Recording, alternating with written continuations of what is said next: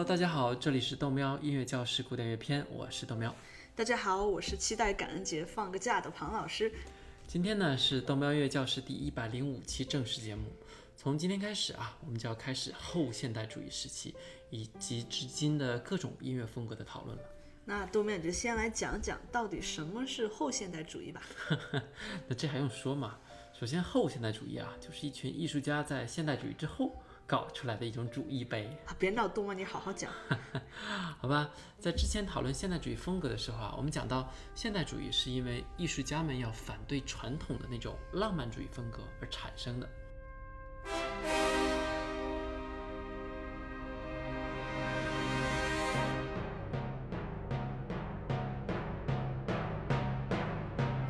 所以我们放了一种一张各种风格的时间表啊，从一八二零年到一九零零年左右，那种大型的或者优美啊或者雄壮啊那种浪漫主义的音乐风格，比如李斯特、布拉姆斯、马勒、施特劳斯等等等等。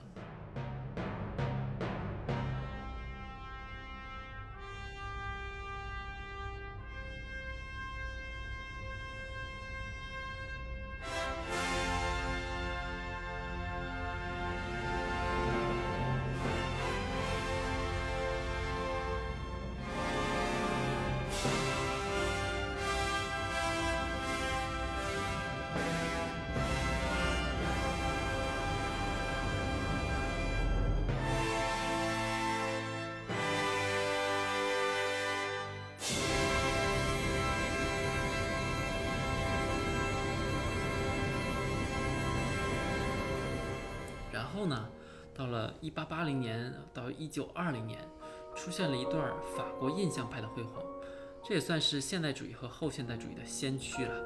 主要代表人物呢就是德彪西，这其中有段时间就是浪漫主义风格，它是重合的。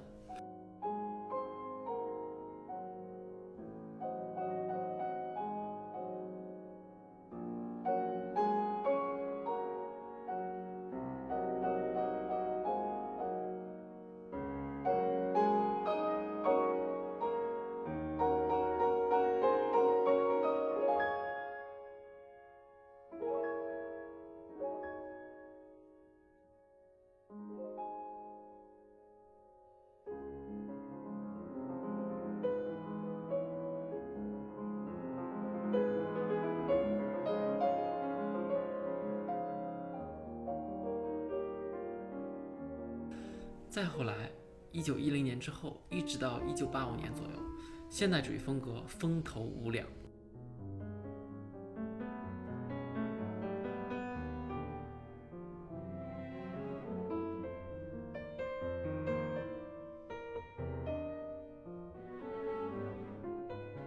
我们主要关注的人物就是斯特拉文斯基和勋伯格。尽管在今天啊，古典音乐意义上的现代主义就基本上不再流行了，不过现代主义的精神却一直以其他的各种音乐形式传承了下来。一九四五年之后，就是我们今天要讨论的后现代主义，其实是反过来又有一点和现代主义唱反调的意思。我们听的现代主义音乐啊，刚刚我们说了。代表人物就是勋伯格和斯特拉文斯基啊，他们的音乐特点除了那些不和谐的和弦啊、复合的节奏型啊、十二音作曲法啊、八度代换的那些东西之外，很重要的一点就是他们都很复杂，非常的复杂，即便是一个指挥的专业人士，驾驭起来都没有那么容易。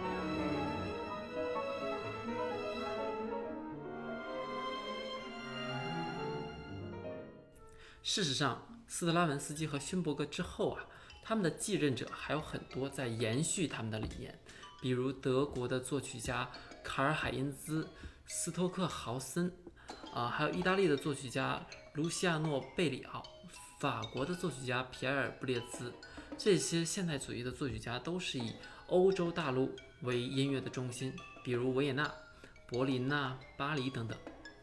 豆苗，我在查资料之前其实是没怎么听说过这几位作曲家的，我相信大部分人也和我差不多。我们现在在听的呢，正是皮埃尔·布列兹最出名的一部作品，叫做《没有主人的琴锤》。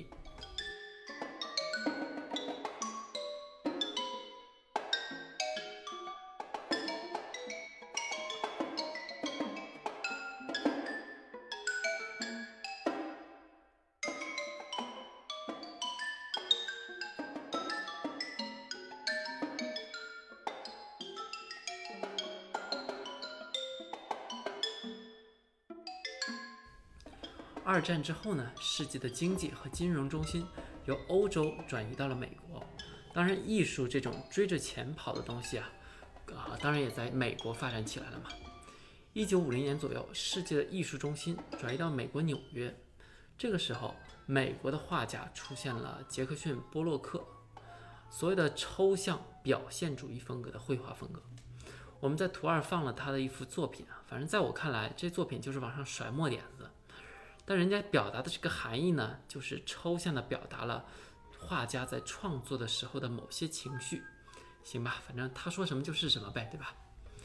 那另外的一位抽象表现主义的画家是罗伯特·马瑟维尔，他的作品是图三，我反正也是看不太懂啊。总之也是通过笔触来抽象的表达画家的某种情绪。除此之外呢，还有德库宁和罗斯科。也都是抽象表现主义的代表人物。图四和图五，我分别放了他俩的画。尽管豆标我能力有限啊，看不太懂这种画到底好在哪儿，但相比之下，我其实更喜欢赵无极的画。同样是抽象绘画风格，不知道是不是因为我也是中国人的缘故啊，每次看赵无极的画都会有一种感情上的共鸣。我在图六放了赵无极的画给大家看看。那既然美国纽约变成了世界的艺术中心，自然作曲家们也不甘示弱嘛。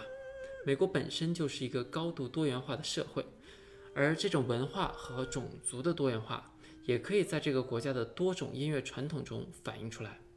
比如爵士乐、摇滚、hip hop，还有传统的阿帕拉契亚音乐、蓝调、乡村音乐，再加上我们熟悉的这种西方古典音乐。二战后美国的安定和崛起。又为艺术家们提供了一个可以自由交流想法的市场。自此开始啊，美国人就开始享受着世界多元音乐文化了。其实，直到二十世纪初，美国人都还在玩欧洲人玩剩下的文化。比如，自打南北战争之后啊，欧洲的交响乐那就基本上主导了纽约、波士顿、辛辛那提，还有芝加哥各大交响乐团的曲目表。然而，随着美国在世界舞台上的继续成长，美国作曲家也将美国的风格推向了世界艺术的中心。而在当时呢，古典音乐舞台上最具代表性的，而且可以是直击美国灵魂的，就是阿隆·科普兰。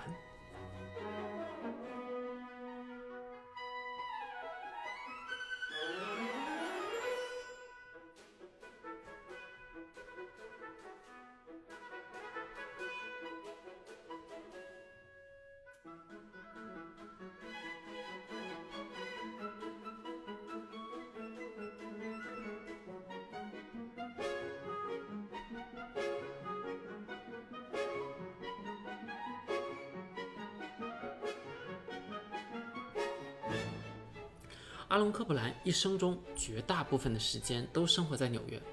我们在图七啊可以看到科普兰在作曲的样子。啊，一九零零年世纪之交，阿隆·科普兰出生于纽约布鲁克林的一个犹太移民的家庭。他小的时候在纽约接受了欧洲式的音乐教育，然后就启程去了巴黎。那个时候，巴黎这个地方可是世界艺术之都啊，全世界各地的作家。画家、音乐家都把巴黎当作圣地一样，包括我们之前讲过的斯特拉文斯基啊、毕加索啊、詹姆斯·乔伊斯、海明威、菲茨杰拉德等等等等。但是和很多著名的艺术家不同的是啊，在三年的学习生活之后，阿隆·科布兰回到了美国，他决心要创作出具有美国风格的作品。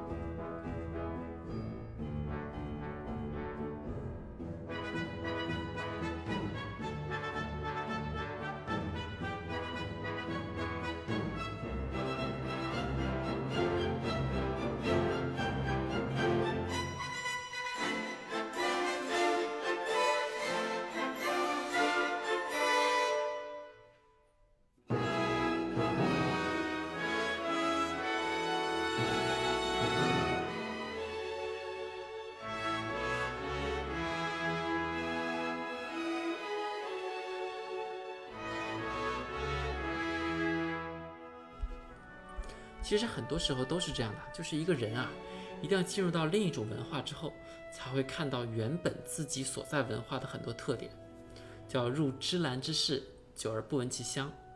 中国那个时候也有很多画家出国深造，后来回国建立了中国的现代美术教育，也以新式的画法来表达中国传统文化。最负盛名的就是林风眠，我在图八放了他的画，所以呢。阿隆·科普兰在一九三九年的时候说：“从某种程度上，我们都是在欧洲啊，才重新发现了美国的那群人。”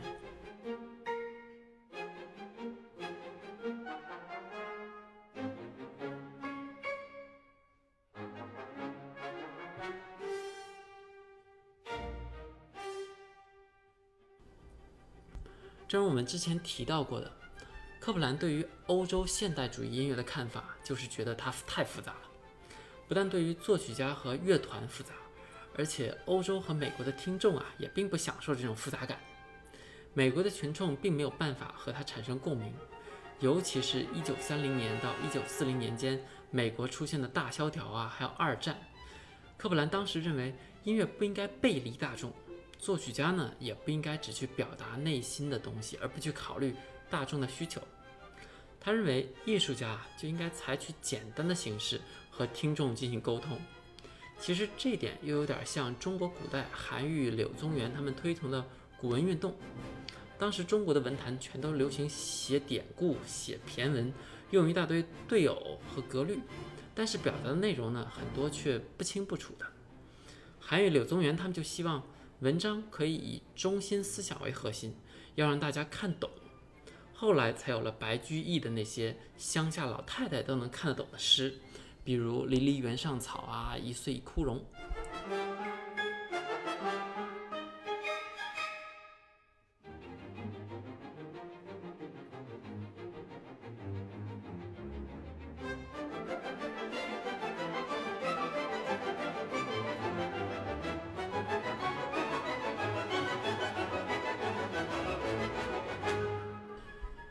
说回音乐啊，阿隆·科普兰采取了一种对于听众更友好的方法，你可以把它称为简单版的现代音乐。在一九二零年到一九三零年之间啊，科普兰打算把爵士乐加入到交响乐中，以打造一种富有美国风格的音乐。毕竟爵士就产生于美国嘛。可惜爵士乐火爆的时代啊，随着大萧条的结束，哎，也结束了。然后呢，科普兰又把焦点放在了美国乡村音乐和西部风格上面。一部叫做《阿帕拉契亚春天》的作品应运而生。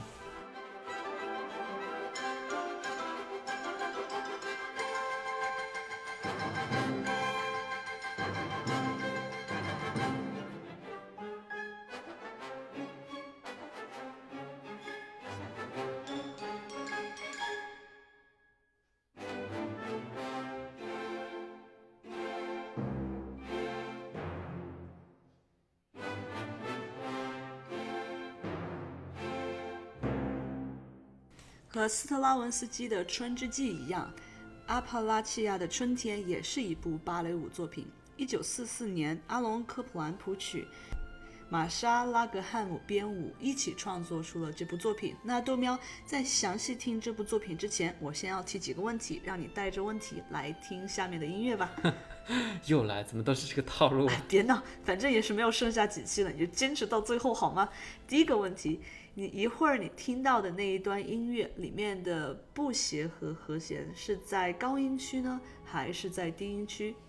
好，第一个问题是问不和谐和弦是在高音还是低音？那我记下来啊。第二个问题，那段不协和是一下子突然就富有张力和攻击性呢，还是渐渐出现的这种不和谐的感觉？呃，这个我大胆猜测一下啊，毕竟我们之前说。科普兰的风格和欧洲的现代主义不太一样嘛，所以我觉得应该是渐渐的缓慢出现的这种不和谐的风格。好的，那你这个听了再说哈。第三个问题，我打算等你听完这一段再问。庞老师怎么也学会卖关子了？啊，我之前啊，我们来看一下它的总谱，图八最上面的是长笛，然后是单簧管、巴松、钢琴，下面是弦乐组。我们边听边讲。一开始是弦乐，单簧管加进来了，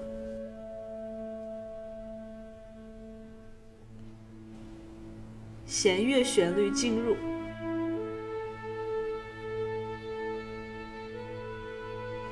这里都要仔细听，就出现了这个不协和的和弦。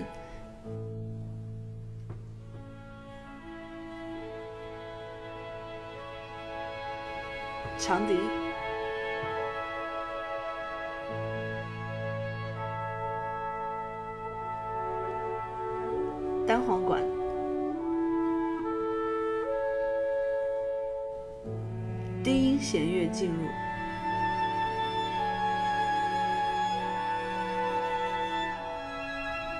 小提琴和长笛一起。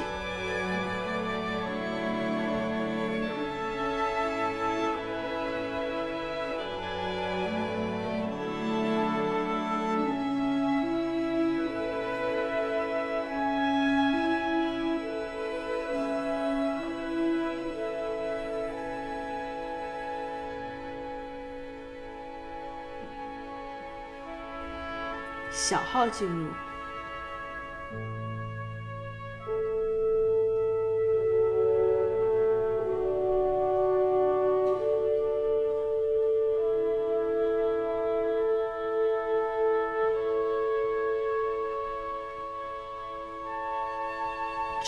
独奏旋律。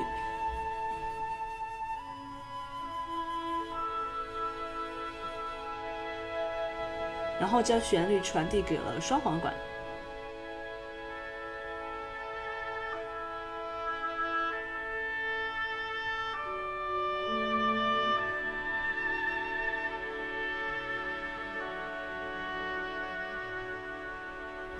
再传递给巴松。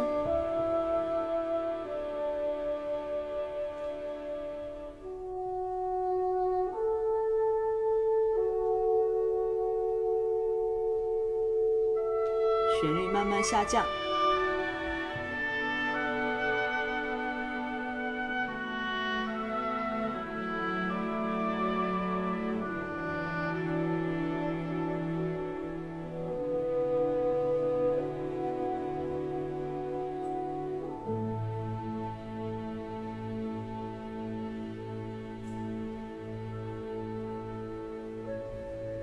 这里又是单簧管。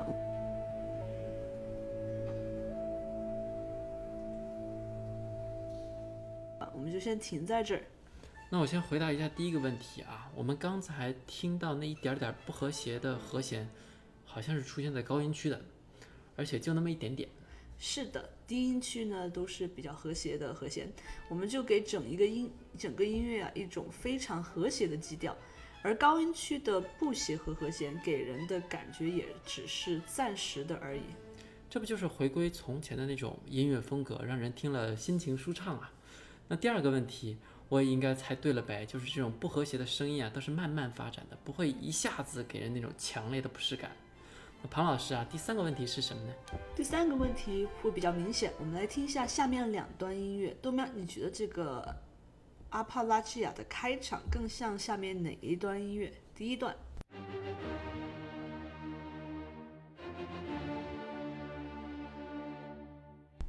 这个是贝多芬的第五交响曲的开场，有明确的主题。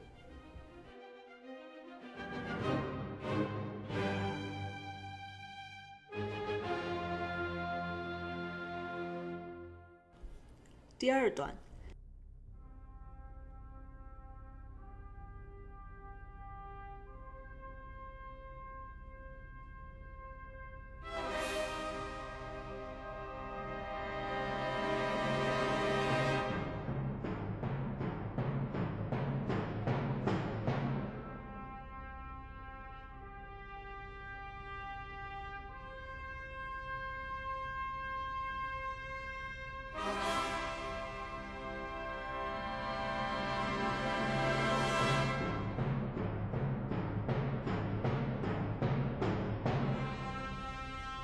这一段是施特劳斯《查拉图斯如是说》的开场，豆苗，你觉得比较像哪一段呢？那我觉得和第二段更像哎，感觉两个开头都是有一点清晨太阳刚刚升起来的感觉，然后中间有一点点不和谐的这种搭配一下，然后继续和谐和弦，一直到最后，两者都是从这个低音一点点走到高音区，给人一种充满希望的感觉。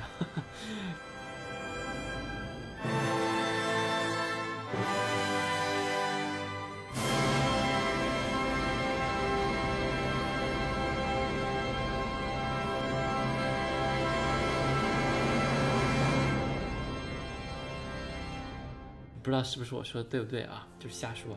豆喵干得漂亮啊！其实呢，科普兰也在这里，他用了这个复合和弦。复合和弦，那不是斯特拉文斯基在《春之祭》里面用的吗？我也没听出这种《春之祭》的感觉啊。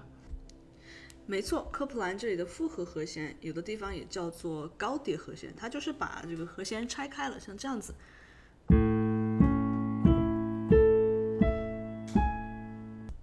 听听这两种差别，比如说我用同样的这个和弦，我用大概春之祭相近的这种节奏型，就比较 percussive，比较像打击乐这样的一个节奏型。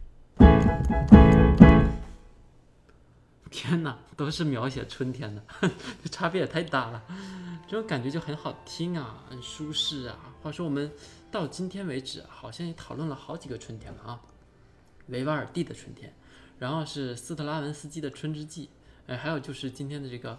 啊，科普兰的阿帕拉契亚的春天，是呀，豆喵有空的时候就把这几种春天对比着听，就感受一下不同艺术家演奏的春天有什么不同，就跟图画一样，很多呃画家他都会描写这个秋天的这个景色，但是你看到这个画映入你眼帘的这个印象是完全不同的。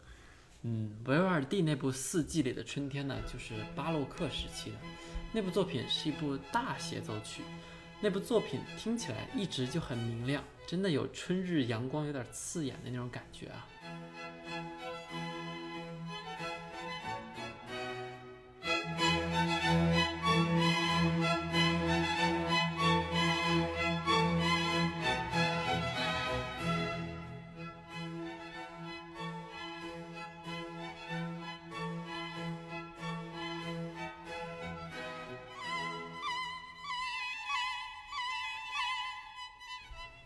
然后就是斯特拉文斯基的《春之祭》，充满了原始的激情和不和谐的和弦。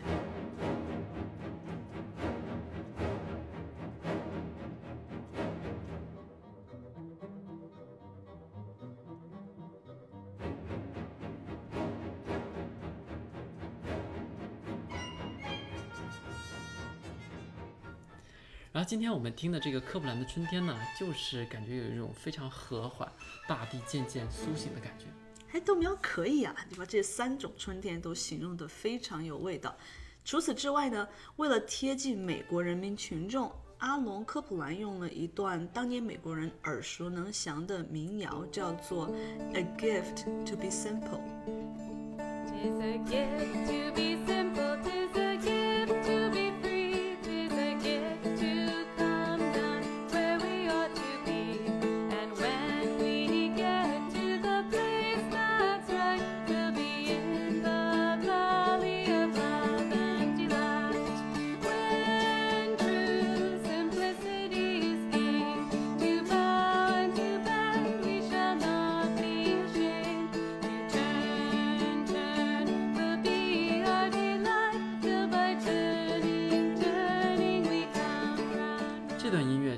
是十九世纪早期，在美国东部阿帕拉契亚山脉附近，一个叫做震颤教，他们的传统旋律。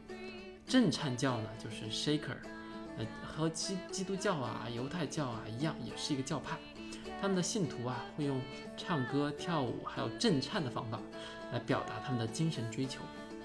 而科普兰呢，是一九四四年的时候。从一本1848年出版的震颤教民谣书里扒出来的这段音乐，我们在图十放了那首曲子的原版。我们现在听的也是这首曲子。自从他把这段音乐使用到了《春天》这部作品里之后啊，这段音乐就彻底火了。在之前真的就是默默无闻，火到什么程度呢？就是当年奥巴马就职典礼的时候播放的就是这段旋律。嗯哼，这个故事告诉我们呢，回归传统有时候是非常重要的。不过呢，还有一个就是你要有一个像奥巴马这样的带货王。传统中有很多不为人知的东西，某些角落里在等着我们。只要你用得好，说不定你可以创造一个时代。图十下面一半就是这首曲子的现代乐谱，大家可以看到是一段非常传统的音乐，先是乐句 A，然后是 B，然后接着是发展，我们用 X 表示，最后再回到 B，非常传统了。像贝多芬的《欢乐颂》，它也是同样的结构，我给大家弹一下。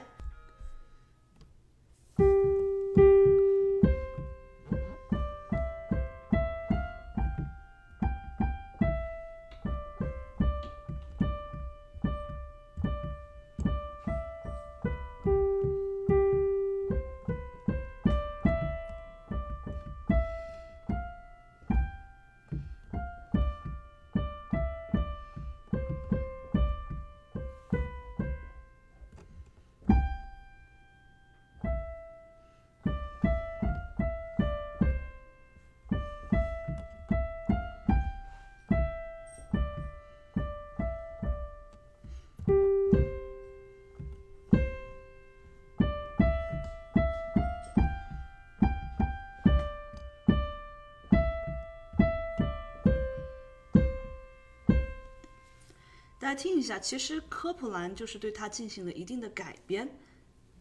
其实啊，从某种程度上来说，科普兰还是在和传统的古典音乐进行对话。那我们还是边听边讲了。这里是 A 单簧管演奏旋律，这里是 B。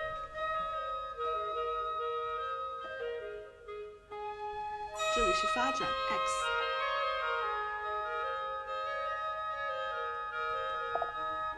这里回到 B，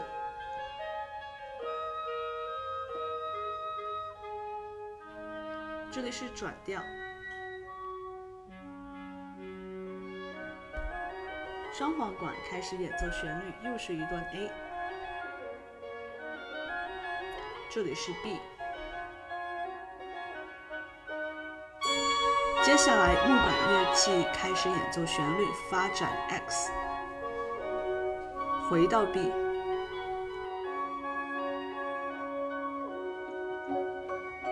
接下来是对于主题的变奏，有点主题和变奏曲的这个意思了。节奏在这里变慢了，音符持续时间都变成了之前的一倍。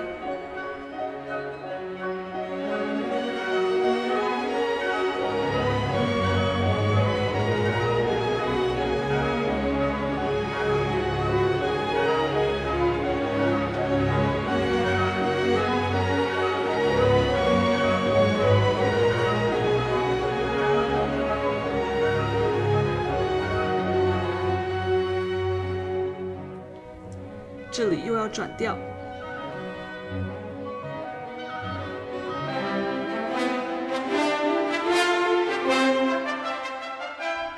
这回节奏在这儿加快了，变成了之前的一半。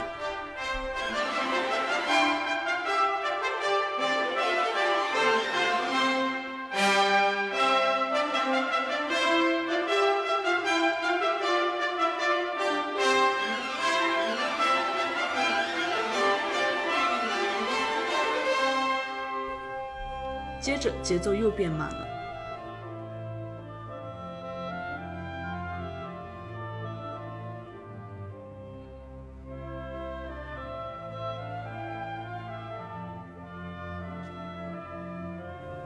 最后，整个乐团都开始演奏主题。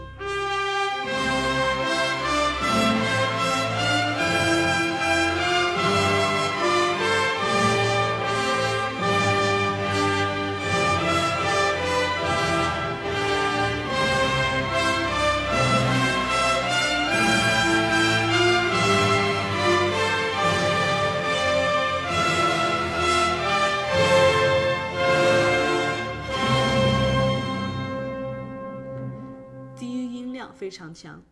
这一段听得我鸡皮疙瘩都起来了。嗯，最后我们再听一下这个结尾，它的结尾叫做用的一一种叫做 Amen 的结尾方法，非常有宗教仪式感。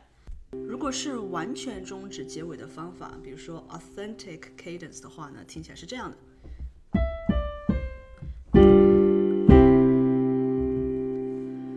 是这个阻碍终止或者是伪终止，像这种 deceptive cadence，那听起来就会有一点不一样。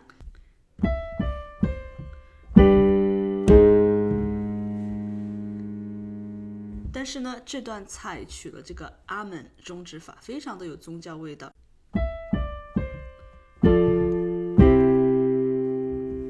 十六世纪以后呢，许多作曲家很多喜欢用这种方法结尾，因为唱诗班最后一句总要唱阿门。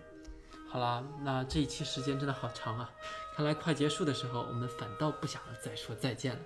那我们这一期时间差不多了啊，如果你想找我们本期的配乐，请到喜马拉雅 FM 个人主页找成员文件夹，就加微信号 “HiFi 小眼九”啊。也记得来微博找我玩，明年四大大学旁演，我们下期再见喽。